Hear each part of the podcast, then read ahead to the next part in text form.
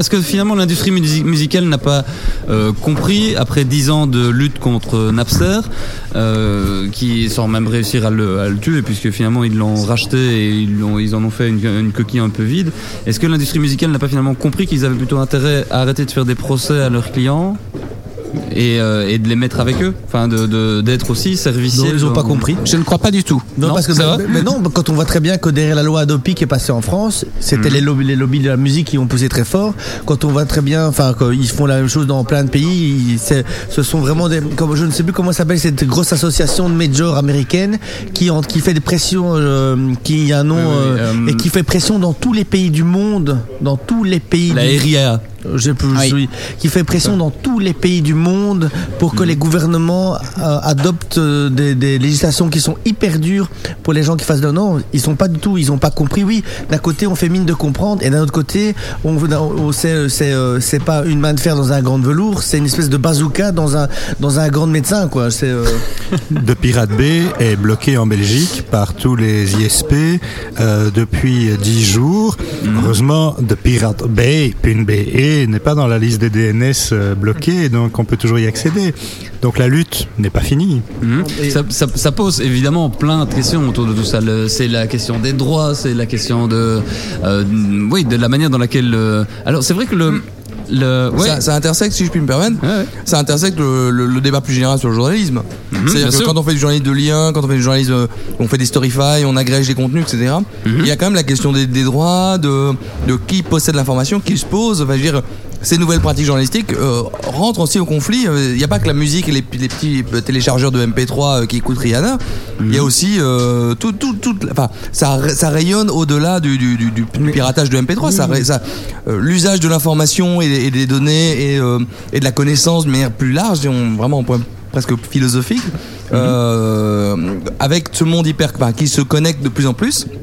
Euh, les pra- nouvelles pratiques rentrent en conflit avec avec les, les, les, les- les- les- la loi. avec la loi et avec les, les, les pratiques anciennes. euh, voilà. Les, les images du discours de Martin Luther King appartiennent à CBS. Mhm. Pour 75 ans euh, au minimum. Donc, euh, Mhm. C'est vrai que ça a fait partie, c'est marrant parce que de nouveau l'histoire repasse les plats, mais ça, en parlant de plats, euh, euh, On mange des pizzas. ça faisait, ça faisait le, ça faisait déjà quelque chose auquel on pensait en, en 2004, en 2005, au moment où Google euh, s'est retrouvé avec un, un procès sur le dos de la part de CopyPress, donc les éditeurs. Ouais, on est exactement dans le même dans le même genre de débat.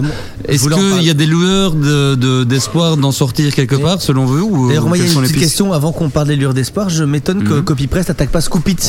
Par exemple, enfin, je veux Mhm. dire, euh, s'ils ont attaqué Google, Scoopit, c'est encore plus que, que ce que faisait Google News. Donc, Mhm. pour, pour rappel, ce que je rappelle, pour rappel, donc euh, CopyPress a attaqué Google euh, tout d'abord pour son service Google News, donc qui faisait euh, de, la curation d'informations mais de manière automatisée. Donc, c'est-à-dire, voilà, Belgique, on mettait, on récupérait le titre de, l'article, la photo de l'article et, le chapeau de l'article. Et ce qui a été pour CopyPress, donc CopyPress, c'est l'association francophone des journaux quotidiens, enfin, l'association des journaux quotidiens belges, francophones et germanophones, et qui ont attaqué, enfin, ça fait maintenant 5 ans qu'ils attaquent euh, Google en justice euh, contre euh, vents et marées. Oui, Parce que c'est pas fini. hein. C'est pas fini. Et ce qui se passe, c'est que je maintenant il y a 36 000 services comme ça et ils, ils les attaquent pas. Donc ce qui est pas très logique. Donc on voit vraiment bien que c'était vraiment une une une, une procédure qui était uniquement financière parce que et, et uniquement financière. Mhm. Mais est-ce qu'il y a une lueur d'espoir? Moi personnellement, je sais pas. Enfin, je- quand je vois que donc quand quand Copy, CopyPress a, a gagné contre Google il y a encore quel- quelques mois,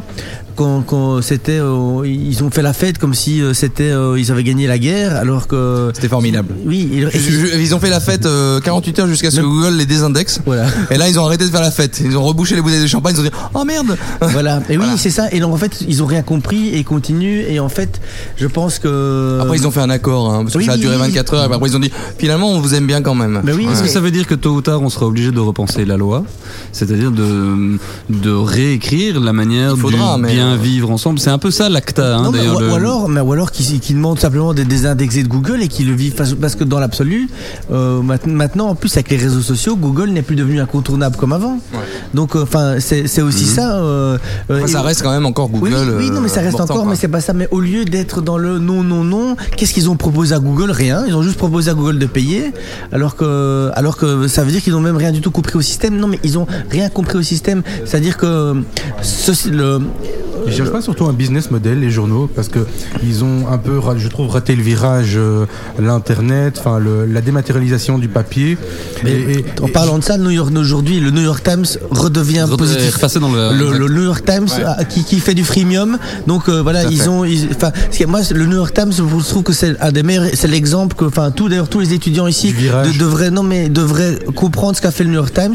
New York Times en 2008, comme tout le monde s'est pris la, la baffe euh, monumentale et ils ont dit voilà, euh, nous on est dans la merde, on veut s'en sortir, on va faire des tests. Ils ont fait des tests, ils, ils- ils testaient des trucs pendant trois ont mois. expérimenté Et beaucoup, ils ouais. disaient aux gens voilà, on fait ça comme ça, donnez-vous votre avis. Et il y, a des, il y a des tas de trucs qu'ils ont jetés à la poubelle, mais ils ont fait tout de manière transparente. Voilà, on, a, on essaye, on teste. on- ils ont essayé le truc à la iTunes, ils ont fait des tas de trucs.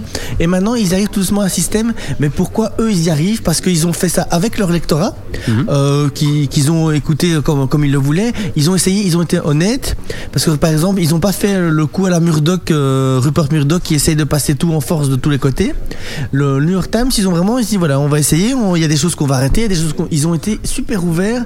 Et je pense que le New York Times, ils sont partis, mais là, ils ont, ils, ils deviennent euh, positifs, mais ils vont augmenter parce que maintenant, je pense qu'en plus, ils, se- ils ils ont gagné une chose dans cette histoire, c'est une audience mondiale.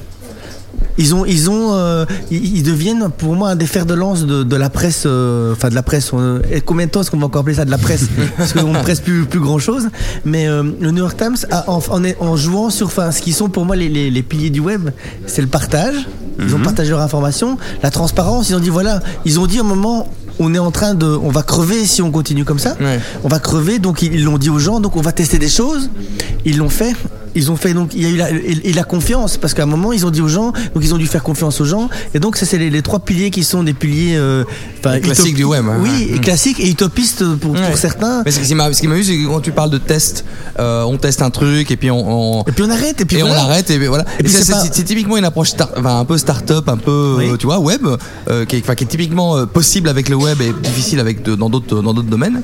Et, enfin pour des médias très traditionnels comme la, la vieille dame grise qui est le New York Times quand même, qui était vraiment le papier, le, le flambeau, euh, d'avoir pris ce virage, et d'avoir été même capable mentalement de dire maintenant on va tester des trucs et puis on verra si ça marche pas.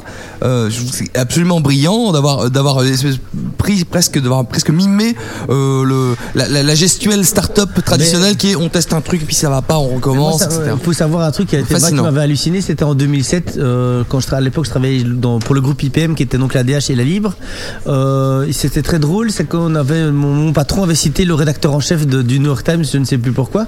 Et euh, moi, j'ai juste rappelé un- une chose, c'est que le, même rédacteur en chef du New York Times avait dit dans une autre interview que pour euh, euh, restructurer la presse, il fallait engager des journalistes Ah, engagé. Nous, nous, est, à- nous, enfin, dans la, la plupart des boîtes qu'on connaît, une restructuration, ça veut dire euh, qu'on vire un tiers, la moitié, euh, voire euh, les trois quarts du personnel. Ouais. Non, non. Dans la presse, pour restructurer, on engage des gens. engager des gens. ouais. Donc ce qui est voilà et le New York Times ils l'ont fait ils ont engagé des gens ils ont engagé des nouveaux profils le, le problème de enfin moi qui euh, enfin moi j'ai quand même euh, j'ai travaillé dans quasi toute la presse francophone belge à part le j'ai ah, j'ai pas travaillé pour l'écho mais je suis passé un peu chez tous les autres j'ai travaillé pour pas mal de, de trucs c'est euh, qui qui qui, jusqu'il y a encore deux ou trois ans qui faisait le web en Belgique c'était un les bras cassés dont on voulait plus ailleurs dans la rédaction c'était les, les tout jeunes journalistes qui euh, ma- malgré toute la bonne volonté qu'ils avaient ils n'avaient aucune expérience Ouais. Et donc on se retrouvait avec un web euh, com- complètement... euh, et là maintenant on est en 2011 et on, sent que des choses arrivent, mais on est en 2011 bordel quoi. Ça fait... euh, le, web, le web est arrivé au grand public en 98, il y a 13 ans. Et les, journaux essayent même... Et encore, moi je vois les rédactions web en Belgique, il y a, y a pas assez d'autoproduction. En Belgique francophone, il y a quasi aucun journaliste qui veut écrire pour le web. Il faut quand même... c'est comme si on leur demandait d'écrire sur du papier de toilette qu'on allait jeter à la... à la- Non mais c'est hallucinant. On est euh, parce qu'il y, a- il y a des gens très intéressants qui sont venus ici. Ces gens se battent en interne pour faire passer des choses, Mhm. et, et, euh, et c'est- et c'est complètement hallucinant. Enfin, moi, je, euh, moi, quand je, moi, quand je travaillais à la DH, j'ai, euh, il y a des gens qui me parlaient plus parce qu'ils, pen- parce que j'allais fa- leur faire perdre leur travail. Enfin, enfin, ils me disaient, j'avais, euh, j'avais- j'osais mettre des idées pour faire avancer le journal. On me disait qu'à cause de moi, on allait perdre notre boulot. Alors que ce qui est hallucinant, c'est que dans la presse, il y a- il y a encore, euh, il y a encore 100 ans, on imprimait des trucs euh, à la, on faisait. Enfin, je veux dire, il y a. les, les- les métiers changent et il y a des métiers qui vont disparaître. C'est comme, euh, euh, oui, il y a des métiers qui vont disparaître, mais en même temps, euh, je pense que maintenant, il faudrait avoir des types qui bossent en flash dans tous les journaux. Enfin, pour- il y a des types qui vont faire du flash, de l'HTML, c'est des métiers qu'il n'y avait pas il y a 5 ans euh, Ouais. dans la presse, et c'est des métiers que maintenant il va falloir. Donc il y a des métiers qui vont disparaître et des métiers qui vont apparaître, et, euh, et c'est comme ça. Pour rebondir un peu sur ce que tu dis, je ne sais pas si tu as regardé ce que le Guardian fait pour l'instant. Ils ont sorti deux, deux nouveautés. C'est la première, c'est qu'ils annoncent tous les jours les, j'allais dire les stories sur lesquelles ils travaillent, donc les, les sujets sur lesquels ils travaillent pour faire réagir les internautes. Donc ils ont créé une page dédiée sur laquelle les, internautes ont accès au nom du journaliste, à son contact mail, à son contact Twitter sur un écran. Et puis à côté de ça, ils ont lancé le Guardian Tech Bot ou quelque chose Oui, comme ça. ils pour- ont, ils pour ont lancé ça ce matin. C'est un, Ouais. c'est un truc assez intéressant. Il suffit de tweeter euh, et de poser une question à Data de Bleu Tech, euh, je sais plus comment c'est, euh, bot, un truc du genre, et il vous répond. Ça va directement pinguer la, la base de données. Oui, mais, euh, mais c'est génial. Moi, je, là, je vais, euh, dans le- je vais parler de mon expérience. Moi, j'ai commencé à, à, à- à utiliser Twitter en 2007 et j'ai compris, euh, enfin, c'est l'exemple que vous qui m'écoutez euh, connaissez bien, c'est que j'ai déjà dit, j'ai commencé à comprendre à quoi me servait Twitter quand un jour, à dimanche à 19h30, on m'a demandé de faire un article sur des infirmières. J'en connaissais aucune et j'ai mis sur Twitter, je cherchais des numéros de téléphone d'infirmières. J'ai fait mon, et puis euh, j'ai fait, j'ai fait mon papier très facilement grâce à Twitter. Et en fait, ce que j'ai compris, après, j'ai, après ça, j'ai commencé à travailler avec Twitter, c'est-à-dire que mes papiers, je les annonçais en ligne. Ça veut dire, euh, je travaillais sur un truc, je faisais, voilà, écoutez, aujourd'hui, je travaille là-dessus. Et donc, évidemment, j'avais des collègues qui disaient, mais pourquoi tu parles de tes sujets en ligne? La concurrence pourrait te les prendre. Ouais. C'était vraiment le truc. Alors que c'est pas vrai. Alors que c'est- moi, c'était les, les idées sont, sont légion et c'est le, voilà. le travail. Et en fait, était- tout ce qui était- moi, je me rappelle d'un dossier de deux pages que j'ai fait dans, dans, dans la DH. Euh, ce dossier, j'ai eu 52 sources différentes qui étaient bonnes ou moins bonnes, mais euh, c'était génial parce que euh, il y, y avait un même type qui avait fait euh, un, un- un article comme le mien, mais au Québec, qui m'a donné le numéro de téléphone d'un témoin. Euh, Enfin, j'aurais jamais trouvé tout seul. Il faut, il faut être euh, voilà. Et donc, le, moi, moi, j'ai travaillé avec Twitter et avec, et avec Facebook vraiment pour pour travailler mieux. Et euh, donc évidemment, ce que le Guardian fait, c'est génial. Ils vont avoir des gens qui vont leur donner de l'information. Alors que qu'est-ce qui a de la valeur pour un journal? C'est de l'information. Et, le, et pour qu'on te donne de l'information, il faut que tu en partages. Et vraiment, plus tu partages, plus tu reçois. Et moi, j'avoue, comme journaliste, euh, je crois que pour un que j'ai partagé, j'ai reçu 10. Et donc, euh, je le ferai encore et je continue beau, à ça. Je, je suis un autre groupe là, aux États-Unis, c'est le JRC, le Journal Register Company. Je ne sais pas, Damien, si tu vois de qui de il nom, s'agit, ouais. John Patton, qui sont associés avec Media News. Et donc, ils ont ce- cette optique Mhm. de, de se servir de, de la base de l'utilisateur, donc ils communiquent beaucoup sur Facebook, sur Twitter. Puis ils ont créé un, un réseau de blogueurs, donc ils leur servent de source. Et ils essayent de, dupliquer ça, ce modèle dans différents groupes de presse, de collaborer, de faire le digital first, comme ils appellent ça. Je sais pas ton opinion, Mathéus, par rapport à ça, l'utilisation de blogueurs, de, gens qui sont sur le terrain, qui peuvent leur amener. Ils, ils n'utilisent pas en ce sens qu'ils reprennent la totalité de l'information, mais ils prennent le titre, le lead, et puis euh, ils le balancent et ils amènent du trafic aux blogueurs.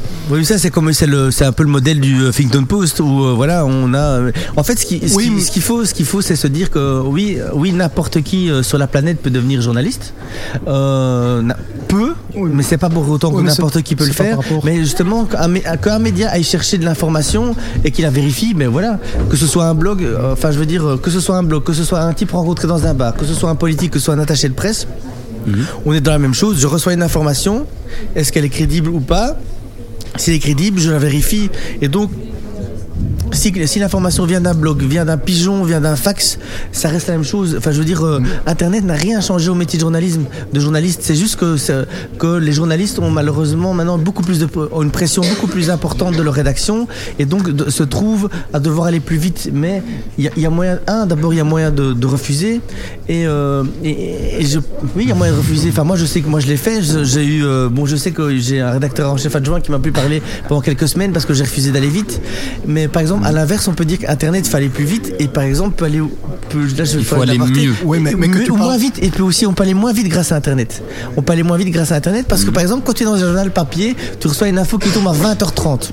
20h30, il faut savoir que dans la presse belge, le premier bouclage pour euh, pour euh, le Luxembourg, c'est 21h30, 21h45. Ça veut dire que si ton info tombe à 21h à 20h30, tu as une heure pour la traiter. Eh bien, euh, eh bien pour, pour Internet, tu t'en fous de ce bouclage en fait. Puisque finalement, les gens qui vont te lire, vraiment, ils vont te lire à partir de 6-7 heures du matin le lendemain. Moi, je me rappelle que la, je, je travaillais le jour de la libération d'Ingrid Betancourt. La libération sur Twitter, moi, je l'ai appris à 20h35. Sur l'AFP, on l'a appris à 21h, euh, un peu après 21h. Sauf qu'on a dû boucler pour 21h45, pour 20 puis après pour toutes les éditions. Donc moi j'ai travaillé pour le journal papier jusqu'à 1h du matin. Et en fait, le, le meilleur papier que j'ai écrit, c'était sur mon blog parce que j'ai travaillé jusqu'à 6h30 du matin. J'ai eu des politiques en, en plus, j'ai eu des politiques en ligne au milieu de la nuit. C'était facile parce que tu vois les gens qui sont en ligne sur Facebook. Ça, c'est génial. C'est que tu vois, tu- donc je n'ai, je n'ai réveillé personne. vertes, euh, oui, mais je n'ai, je n'ai réveillé personne. J'ai fait des interviews de politiques ou de- d'associatifs à 4 heures du mat parce que je voyais que les gens, je voyais que les gens étaient en ligne sur Facebook. Et donc finalement, le meilleur papier, euh, je pense objectivement, qui, qui soit paru pour la libération d'Ygritte Betancourt en Belgique, c'est un- c'était le mien parce que j'ai pu en fait travailler 7 heures C'est objectif. non, pour moi, c'était objectif? Parce que j'avais 6 heures d'infos de plus. J'avais 6 heures d'infos de plus que les autres. C'est-à-dire que moi, j'ai écrit jusqu'au matin, jusqu'au et, et en fait, donc j'avais plus d'informations. C'était pas que c'était mieux écrit ou mieux. J'avais des informations que les autres n'avaient pas